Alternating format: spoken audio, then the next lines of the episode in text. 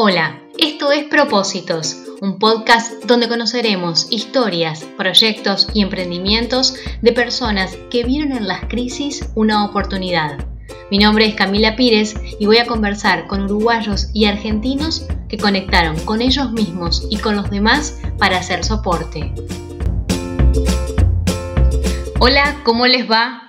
Se están por cumplir 10 años del accidente que casi le cuesta la vida a Cristian Gorbea, psicólogo y corredor aficionado que en septiembre de 2010 cayó por un barranco en Córdoba y quedó atrapado en una estrecha cornisa con 100 metros de precipicio a sus pies. El rescate llegaría dos días y dos noches después. La experiencia lo llevó a salir del piloto automático y replantearse su vida. Inició su propio emprendimiento, escribió un libro llamado Un Sendero Equivocado, brinda charlas y hoy, gracias a Diego Frank que me acercó su historia y a quien le mandamos un beso, tengo el placer de entrevistarlo. Cristian, ¿cómo estás? Hola Camila, lindísimo estar aquí contigo. No, gracias a vos de verdad por el tiempo y por permitirnos, bueno, hablar de esta hazaña y darle además un nuevo significado en este marco o en esta incertidumbre que nos toca vivir. Pero, Cristian, están decíamos, está por cumplir 10 años de esta experiencia que te cambió la vida. ¿Cómo, cómo ha sido este tiempo o cómo lo ves hoy con esta perspectiva? Mira, me cuesta pensar que son 10 años y me imagino. Fueron, sí, fueron 10 años muy intensos, ¿viste? Te diría, yo estoy por cumplir 60 ahora, este, y, la verdad que los últimos 10 han sido una serie de cambios eh, súper interesantes, súper lindos, con con mucha adrenalina, nuevos caminos y que en parte eh, se lo debo al, accidente que contabas ahora en la introducción. ¿Fue así? ¿Qué, ¿Qué, sensación o qué recuerdo te queda de esa experiencia? Me queda ahí prácticamente todo, ¿viste? Se ha grabado en mí, en el cuerpo, te diría, y, cada vez que lo cuento es, digamos que resurja ese recuerdo en forma muy vívida. Este, cuando escribí el libro, por ejemplo, me acordé de cosas que, me había olvidado. Este, y, yo creo que contarlo es una manera de tenerlo presente y, de también este, compartirlo, ¿no? Este, porque cuando compartís una historia empieza a tomar vuelo, vuelo propio y, bueno, y, le, le, impacta a la gente en distintos ángulos, distintas miradas, porque lo que nos pasa a uno en mayor o menor medida este, le pasa a todos, ¿no? No digo caerse en un barranco, pero sí, viste, cómo vivís las situaciones límites, los extremos, qué pasa cuando estás al borde literal de, caerte de la vida, eh, pero, pero no necesariamente que estés en un precipicio, ¿no? Te puede pasar estando en la tranquilidad del living de tu casa y, y sentirte que estás al borde de caerte, ¿no? Emocionalmente o porque viste el, la carrera este, en la que estás este, no te sirve, el trabajo no te sirve, tu pareja. En fin, entonces me parece que es una linda metáfora, viste, que a mí me sirvió para entender muchos procesos míos. Yo estaba por cumplir, mira, estaba por cumplir 50 años ¿Sí? y, no, tenía ganas de festejarlos, viste primer señal de alarma, porque cuando no tenemos ganas de festejar, ¿Qué pasó? ¿Qué está pasando? claro. Algo pasa, ¿viste? Y entonces a veces por la omisión nos damos cuenta que algo no está en su lugar, ¿viste? No está bien. Y yo, yo me sentía medio atrapado, ¿viste? En, la carrera, yo era gerente de recursos humanos de un banco, había arrancado hace muchos años en, eh, como, como psicólogo, pero enseguida me volqué a la digamos, al mundo corporativo, viste, hice una carrera lindísima en cinco empresas distintas, tuve momentos lindísimos, momentos feos, como nos pasa a todos en la vida, pero ya en ese momento este, estaba con una saturación grande de, medio de, no saber qué hacer, ¿no? Estaba este, literalmente en la jaula de oro. ¿no? Porque desde afuera era maravilloso el mundo, este, imagínate, lindas responsabilidades, proyectos, reconocimiento, este, buen salario, desde afuera tenía todo como para ser feliz, ¿viste? Pero ¿Tu familia? Mi familia siempre me apoyó, ¿viste? Este, y, bueno, y, vamos, yo tenía chicos de 18 y de 15 años en esa época. Claro, ya. Que grandes, este, y, pero bueno, a la vez en crecimiento, ¿viste? Con, ya se tenía muchos gastos, ¿viste? El colegio, sí. mucha carga, ¿viste? Y eso me empecé a dar cuenta, o sea, no me daba cuenta en ese momento, pero pero la verdad es que para el tipo, el, hombre, eh, mm. sobre, mi mujer no trabajaba en ese momento, eh, es una carga este, no solo financiera, ¿viste? sino emocional y psicológica. De responsabilidad. Sí, sí, y yo no me daba cuenta. Pero la sostenía, y entonces en el laburo la verdad que no, era lo que más me gustaba. Bueno, estaba como atrapado en esas ensoñaciones, ¿viste? Sin querer celebrar, no saber muy bien qué hacer, cómo me voy de la jaula de oro. Entonces postergaba decisiones, ¿viste? La verdad, a veces lo hacía. Eso es otra señal. Exacto. Sí, hay, varias, ¿viste? Mira, hay otra clásica que es este, cómo te levantás a la mañana, ¿viste? Cuando suena el despertador, ¿no? Te levantas con ganas, cuando pones el pie decís, qué lindo, empieza un nuevo día, por más que tengas sueño, ¿viste? O decís, sí. Dios, otra vez, ¿no? Y, a mí me pasó muchas veces que el momento más feliz de mi vida era cuando iba a dormir, ¿viste? Es otra señal horrible. Pero cuando todo termina. Claro, cuando te apagás, ¿viste? En vez de cuando te encendés, ¿no? Bueno, yo estaba en esa situación, ¿viste? O sea, te cuento todo esto porque todas las historias tienen un prólogo, ¿viste? Y el prólogo es ¿Sí? Nadie llega de la nada a una situación límite. Y yo venía con todo eso y el running siempre fue para mí como una válvula de escape, Y corro, corro hace un montón de años, ¿viste? La verdad que amo el running. Y, bueno, y la excusa fue ir al Champaquí a correr una carrera eh, con, un formato que nunca había hecho, que se llama ultramaratón, que son, son 80 kilómetros, ¿viste? Alrededor del cerro, una locura, ¿viste? Total, pero yo soy de hacer esas locuras. A mí el running siempre me, compensó los, desamores, ¿viste? De, del día a día, del trabajo, ¿viste? Yo siempre encontraba endorfinas ahí y siempre me las ingenié para salir a correr a la mañana, de madrugada, a la noche, ¿viste? Robándole horas al sueño y demás. Y así es el ratito. Sí, porque, porque la verdad que yo llegué a un punto en el que el costo de no hacerlo era superior al de hacerlo, ¿viste? Entonces tenía la oportunidad y no lo hacía, después me quedaba mal todo el día, ¿viste? Y entonces ya mi, cerebro, ¿viste? Dice, anda, salí, te va a costar los primeros metros, pero después vas a volver feliz. Y efectivamente era así. Y, y, bueno, en septiembre del 2010, viste, unos días antes de mi cumple, me voy con un amigo ahí al Champaquí, este, y bueno, para hacerte la historia corta, largamos, viste, a las 12 del mediodía, un día hermoso, en, un lugar que se llama San Javier, que es precioso. Había, mira, dos, mil habitantes en, San Javier. Y, yo, trabajaba en un banco que tenía 3.500 empleados, ¿viste? Y yo decía, qué loco, Trabajo en un banco que es más grande que este pueblo, ¿viste? Claro. Y me atrapó, me atrapó desde el primer momento. Y bueno, eh, una paz, viste, una quietud. Pensar como yo venía con, viste, todo mi estrés y decía, ah, este es un lugar increíble. Y efectivamente me, terminó cambiando la vida, viste, por esas cosas que nunca sabes que van a pasar, porque, viste, cada segundo es un, es un capítulo que no sabes que va a pasar. Y, y largamos y para hacerte la corta, bueno, se, se hizo de noche, pasaron 10 horas de carrera, yo estaba cansado y, después de, tocar la cumbre y, el, control me dice, vas 32, vas en la presión 32 de más de 300. Iba súper bien.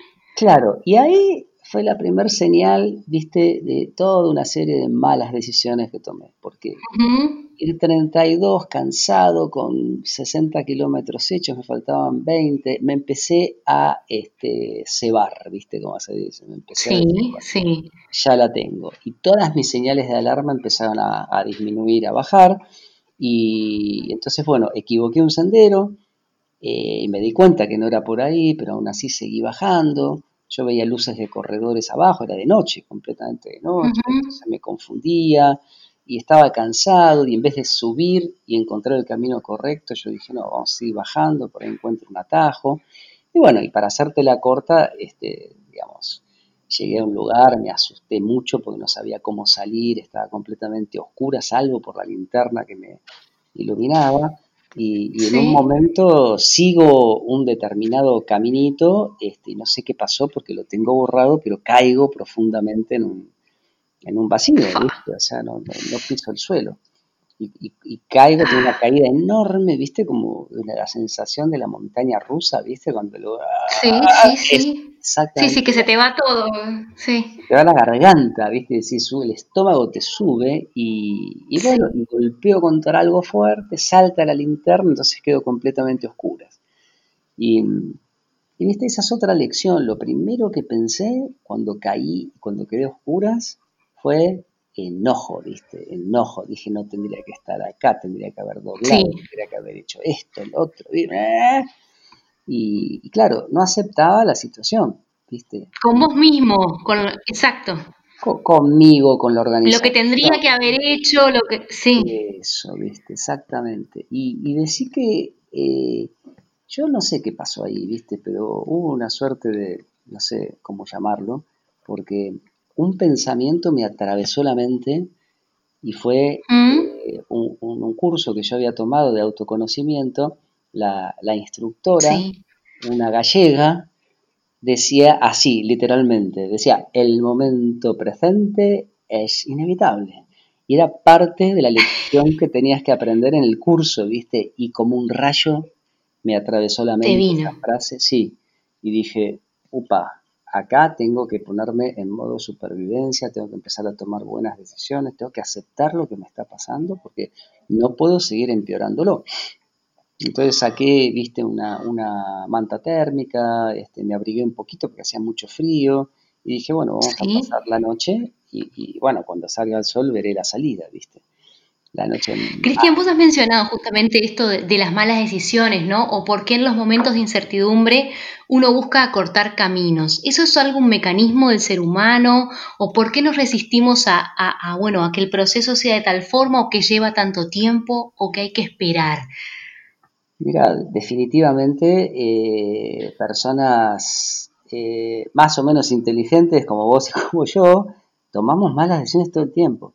Y viste, yo después me metí mucho en neurociencias y en lo que es este toma de decisiones y, hay muchas razones por las cuales tomas malas decisiones todo el tiempo, una de las cuales tiene que ver con los sesgos, ¿viste? Y los sesgos son los filtros que nos ponemos nosotros para ver la realidad, entre comillas. Y el sesgo que a mí me, ocurrió se llama sesgo de confirmación, ¿viste? Porque había un montón de evidencia que, no iba por ahí y yo me, yo me agarraba de una poquita evidencia que decía, bueno, pues tal vez por acá encuentro un atajo. O sea, había dejado de racionalizar, ¿viste? Había dejado de pensar como debía y me dejé guiar por una cierta intuición, ¿viste? Una intuición que siempre es falsa, ¿viste? Es una cosa, digamos que repetidas veces puedes ponerte en peligro. Pero la cuestión es que yo estaba ahí, viste, y pasé toda la noche, y a la mañana siguiente descubrí que estaba en un precipicio, que me había caído en un pequeño balconcito, viste, muy chiquitito, y abajo mío había 100 metros de precipicio. Este, y yo te ¿Y ahí? Y mirá, me, desesperé, viste, me, agarró dos sensaciones completamente opuestas, este, que nunca más me, me volvió a ocurrir, que es pánico, se sentí literalmente pánico en todo el cuerpo de estar ahí. Imagínate una pequeña, pequeño balconcito y el vacío. Eh, y a la vez sentí alivio de estar ahí. Las dos sensaciones al mismo tiempo, ¿viste? El alivio porque decía, bueno, si hubiera seguido rodando me mataba. El pánico porque estaba en un lugar re peligroso, no podía salir de ninguna manera, ni para arriba ni para abajo. Intenté varias veces. Y ahí me di cuenta de otra cosa, este, que a veces nos pasa en situaciones de, de peligro, de riesgo, es que a veces a las crisis entramos solos, pero salimos con alguien. ¿viste? Casi siempre, sí. No, nos metemos solitos, ¿viste? En problemas y muchas veces no podemos salir solos, ¿viste? Entonces requerimos de ayuda. Y, bueno, eh, un, punto muy importante es pedir ayuda. ¿Viste? Porque muchos en, muchas situaciones, ¿viste? Nos quedamos así esperando que alguien interprete, que necesitamos ayuda, ¿viste? Y yo en este caso, ¿viste? Tocaba el silbato, gritaba, pedía auxilio todo el tiempo, y bueno. Eh, y además consciente de que solo no ibas a poder salir, o sea, no había forma. No, no, no había forma. Y ahí te, es como que te, te abandonás en el buen sentido de la palabra, es decir, te, te relajás y confías, ¿viste? Yo confiaba en que alguien me iba a ver, o sea, mi mujer desde acá iba a llamar cuando yo no llegaba a la meta, la organización se iba a dar cuenta, imaginaba que se iba a poner en marcha todo un mecanismo, lo que pasa que ese mecanismo se puso en marcha eh, ese día a la tarde, cuando yo llegaba ya unas cuantas horas ahí, se hizo de noche, no, no me encontraron este, y pasé otra noche más, ¿no? Este, y, a la mañana siguiente amanecí dentro de una nube, eh, eh, estaba blanco, o sea, era, no se veía nada, estaba adentro de la nube que se había eh, quedado fija en la montaña y dije, uy, acá no me van a ver, pero no hay manera de ver a alguien adentro de una nube, ¿viste? No, no podés. Sí, sí, sí. Yo sentía helicópteros pasando, aviones, ¿viste? Y bueno, seguía... Y desesperado. Desesperado, ¿viste? Porque además cada, cada hora que pasaba decía, bueno, otra hora más de angustia para mi familia, este, andás a ver qué están pensando, ¿viste? Claro. Y, y bueno, y mira, increíblemente pasé todo, todo ese día ahí, a eso de las 4 o 5 de la tarde. Te confieso que después de empezar a pedir en voz alta a todos los dioses posibles que me saquen de ahí, después de haber hecho promesas de todo tipo, después de haber dicho ya aprendí lo que tenía que aprender, ¿viste? O sea, fue una especie como de purga, ¿viste? Interna. Este... ¿Qué tenías que aprender, Cristian? ¿Qué sentís que tenías que aprender? Mira, eh, digamos que creo que tenía que aprender mucho. mucho, sí, y, la verdad que lo fui aprendiendo a lo largo de los años, ¿viste?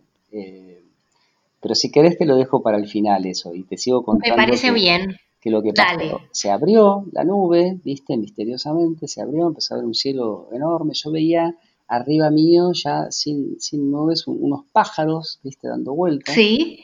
Y decía, uy, mira estos pájaros ahí, qué sé yo, bueno, tal vez este, con, la ausencia de las nubes ahora me vean, seguí tocando el silbato, y efectivamente a la hora aparecieron unos vaquianos, este, no me escucharon los vaquianos, que estaban, estaban como a tres kilómetros en una quebrada, eh, sino que me escuchó el perro que venía con ellos. Y el perro se llama Felipe y es uno de mis ídolos, Felipe, porque lavó la oreja. Cuando, escuchó el silbato, los vaqueanos se dieron cuenta que había alguien, me empezaron a escuchar, qué sé yo, ¿verdad? Bueno, y para hacerte la historia corta, vinieron los bomberos, este, los rescatistas con una soga, la, ataron arriba, digamos, donde yo me había caído, la tiraron, era una caída de 25 metros esa, y me dicen que me haga un, un arnés, que es una especie de cinturón, este, y que ellos me iban a, tirar para arriba.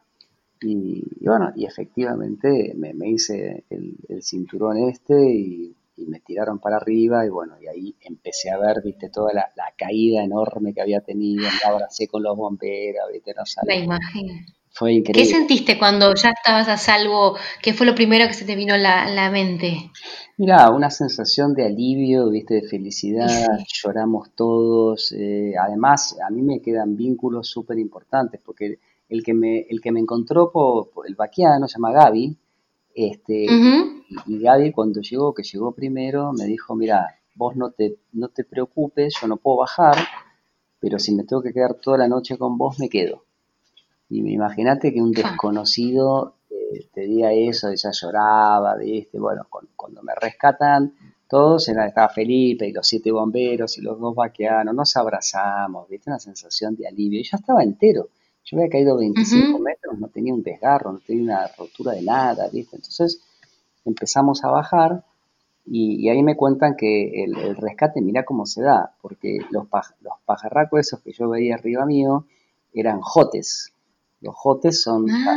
parientes de los buitres. Y, estaban esperando su cena, que era yo. Y claro, pero al mismo tiempo eran una señal. Era inesperada. una señal para el dueño de una estancia que estaba ahí cerca, se llama La Constancia, que vio los jotes ahí y dijo, vayan para la quebrada del Tigre, que es el lugar en donde yo me había caído, este, que algo hay. Increíble. Esos jotes están señalando algo. ¿viste? Entonces, Qué increíble. Los jotes por un lado, el perro por el otro, la solidaridad de la gente, estar, te rescata gente que no te, no te conocía que se jugó la vida, porque cae, claro. cae en un barranco peligroso y para rescatarme realmente tuvieron que, que arriesgarse, ¿viste? Ahora, Cristian, escuchando tu relato, bueno, uno ha escuchado también historias de supervivencia, el equipo de rugby de Uruguay, bueno, esas cosas que, marcan tanto, ¿no? Y, que, y qué, qué responsabilidad sentiste vos después para contarlo, ¿no? ¿O por qué sentís que tuviste que vivirlo vos y no otra persona? La verdad que eh, no lo sé. Yo supongo que hay toda una serie de cosas, ¿viste? Y, responder a eso, eh, yo creo que habla más, ¿viste? del que responde que del hecho en sí, ¿viste? Porque muchas veces me dicen, che, pero es un milagro, ¿viste? Es un, es un evento, ¿viste? De Dios que te protegió. Eh, y es, es, física pura porque caíste justo en un lugar con tu peso, con tu masa. Que Claro. creo, viste, este, honestamente, Camila, creo que, la respuesta habla más de la persona que lo dice que de, que del hecho, ¿viste? Yo soy presente, ¿viste? La verdad que eso me ayudó mucho, eh, sobre todo en las horas más oscuras, ¿viste? Eh, y creo que, bueno, cuando te pasan esas cosas, eh, vos te das cuenta que tenés como una caja de herramientas, ¿viste? Cuando estás en una situación límite, ¿no? Y, por ahí la abrís y decís, uy, tengo un destornillador nada más, ¿viste? O tenés el martillo, tenés, ¿viste? Una tenaza. Todos esos recursos son los que vos fuiste construyendo a lo largo de tu vida para llegar lo más fuerte posible a ese evento y tiene que ver con un montón de cosas, con lo que leíste, con, con mi instructora del curso de autoconocimiento que me bajó la, la ¿viste? de la mente. Vos mencionaste recién a los uruguayos. Eh, sí. y, bueno, la, noche era helada, ¿viste? hacían 3 grados, yo, yo castañeteaba los dientes, me moría de frío. Y recordaba, viste, yo lo conocía Parrado en una charla y, y bueno, y Nando contaba, viste, que estuvieron 70 noches con 20 bajo cero yo apelaba a eso y decía, si estos tipos sobrevivieron, ¿cómo yo tener frío con 3 grados, no hay nieve, viste? ¿no? Entonces, viste, vos apelás esa caja de herramientas, yo creo que te sirve, la vas construyendo, no sabés cuándo la vas construyendo, porque hay eventos, hay cosas, hay comentarios, hay libros que lees, y cuando estás en una situación límite, te si te pones en modo supervivencia, y, eso significa quiero seguir vivo, quiero seguir la vida, ah, eh, empiezan a surgir, ¿viste? Es como que empiezan a fluir desde adentro tuyo.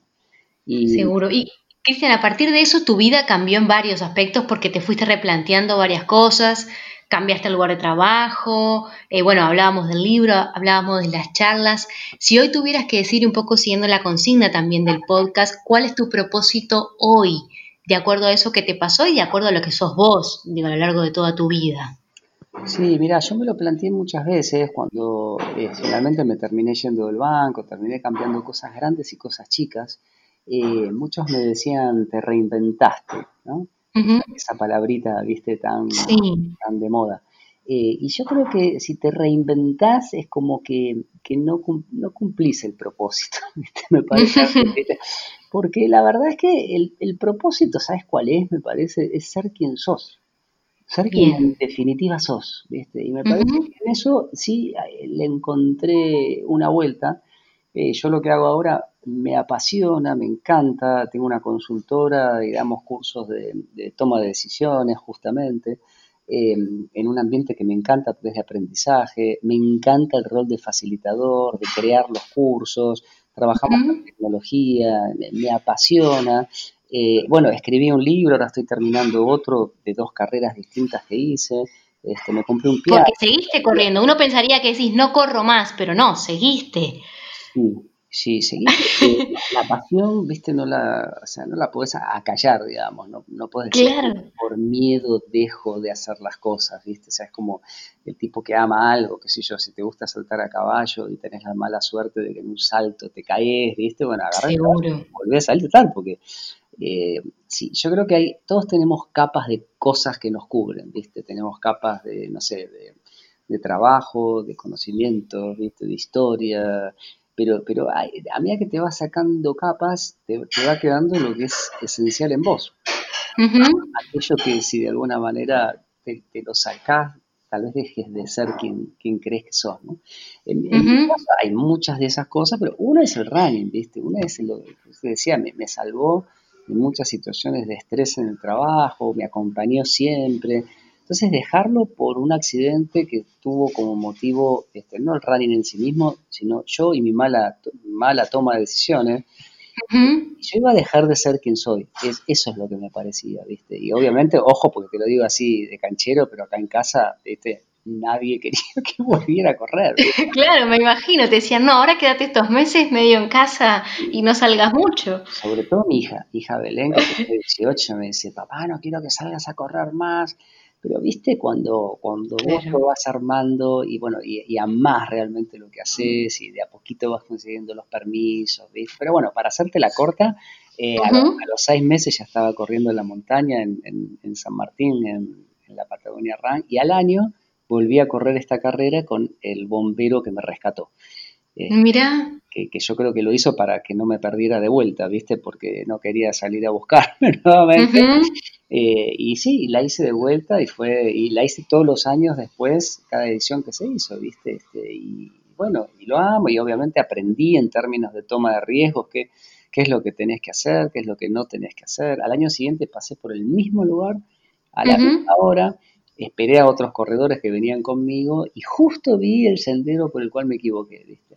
Y ahí paré un ratito, miré, agradecí profundamente estar acá nuevamente y, bueno, seguí corriendo eh, y llegando a la meta, digamos, ¿no? Con una felicidad enorme por poder lograr, viste, lo que tanto te gusta y bueno, tiene tantas significancias. San Javier para mí es mi segunda cuna, viste.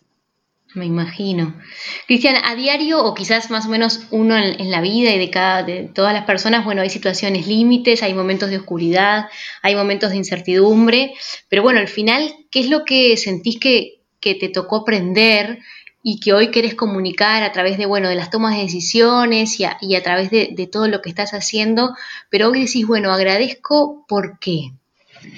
Yo agradezco mucho, eh, la, digamos, la posibilidad de, que, me, que, me, dio eh, la vida de, seguir de este lado, de, quedarme literalmente al borde y, y poder estar este, nuevamente aquí.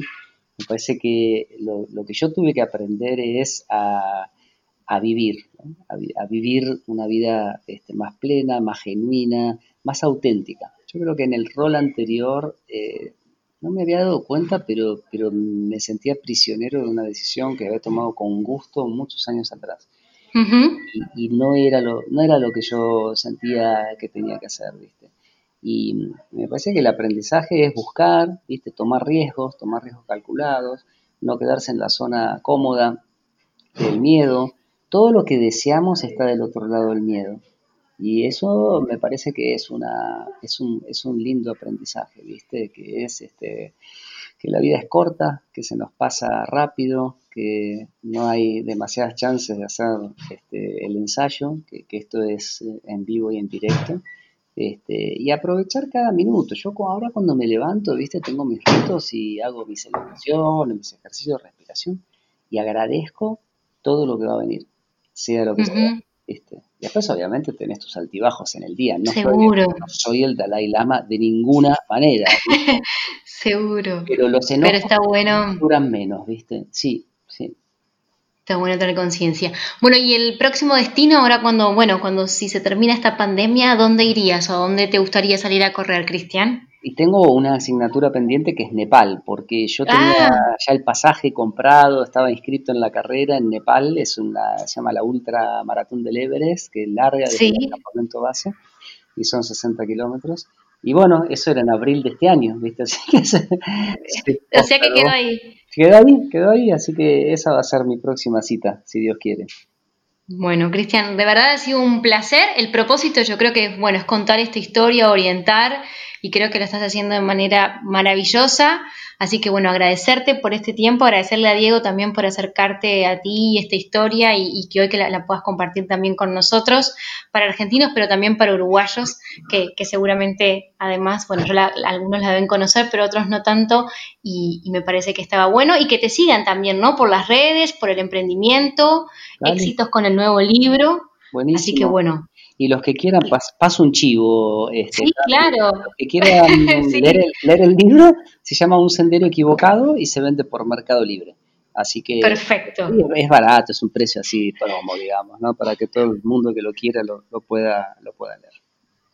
Cristian Gorbea, muchas gracias por haber participado de Propósitos, un verdadero placer y un gusto y bueno, y muchos éxitos en todo lo que vendrá. A vos, Cami, por el tiempo, un beso grandote ¿eh? y saludos a Diego también que nos hizo el contacto. Le mandamos un beso grande. Chao, chao. Chao, chao.